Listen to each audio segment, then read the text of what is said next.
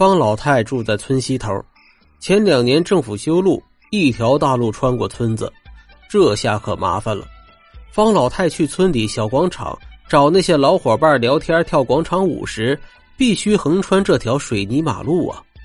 每次过马路时，方老太看着那些飞速而过的汽车，都吓得心惊胆战。方老太的儿子儿媳都在外地打工，万一他自己有个三长两短，可咋办呢？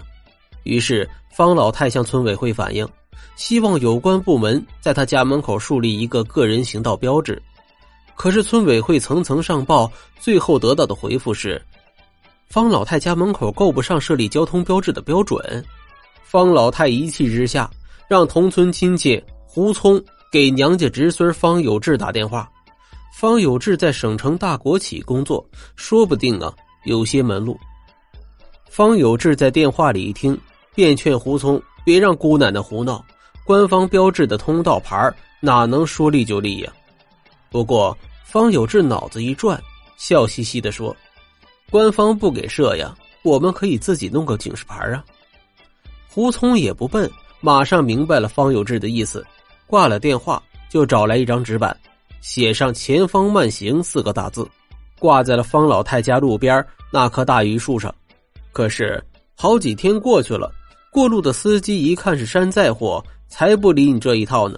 速度该多快呀，还是多快。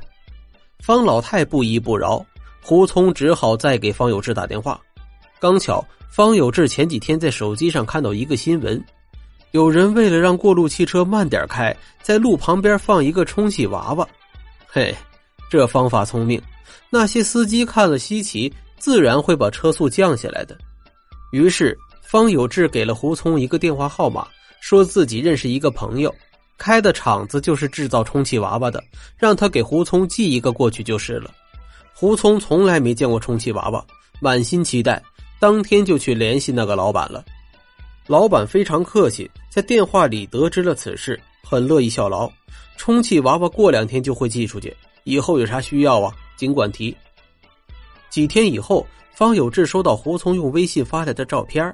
只见姑奶奶家附近槐树上真的绑着一个充气美女，猛的一看呢，跟真人是一模一样，身材曼妙，长发妖娆，还穿着性感的衣服，好不撩人呢。胡聪高高兴兴的告诉他，自从有这么个神器呀，那些过路的司机无一不把车速慢下来，把头探出车外张望着，还激动的打着呼哨。方老太觉得有伤风俗，但效果实在是好，也只能嘟囔几声罢了。转眼到了清明节，方有志回乡祭祖，顺道去看望姑奶奶。正要过马路，冷不防的见榆树上靠着一个穿着老式衣裳的老太太，把他吓了一跳。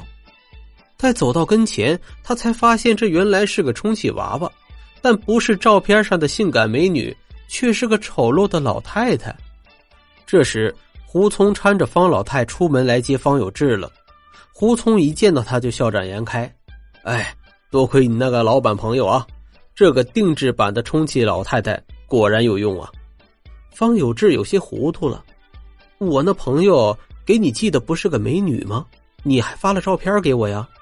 胡聪笑了笑：“哈 哈，怪呀，怪就怪在那个美女充气娃娃实在是太性感了，放了没几天，那就被人偷走了。”你那个老板朋友倒是很热情，他知道以后非要再寄一个给我，我灵机一动，找他做了这个老太太版本的，在路边好多天了，不但是没人偷，还能让司机把车速降下来。要知道，好多司机以为只要碰瓷老太太呢，这可比美女还管用啊。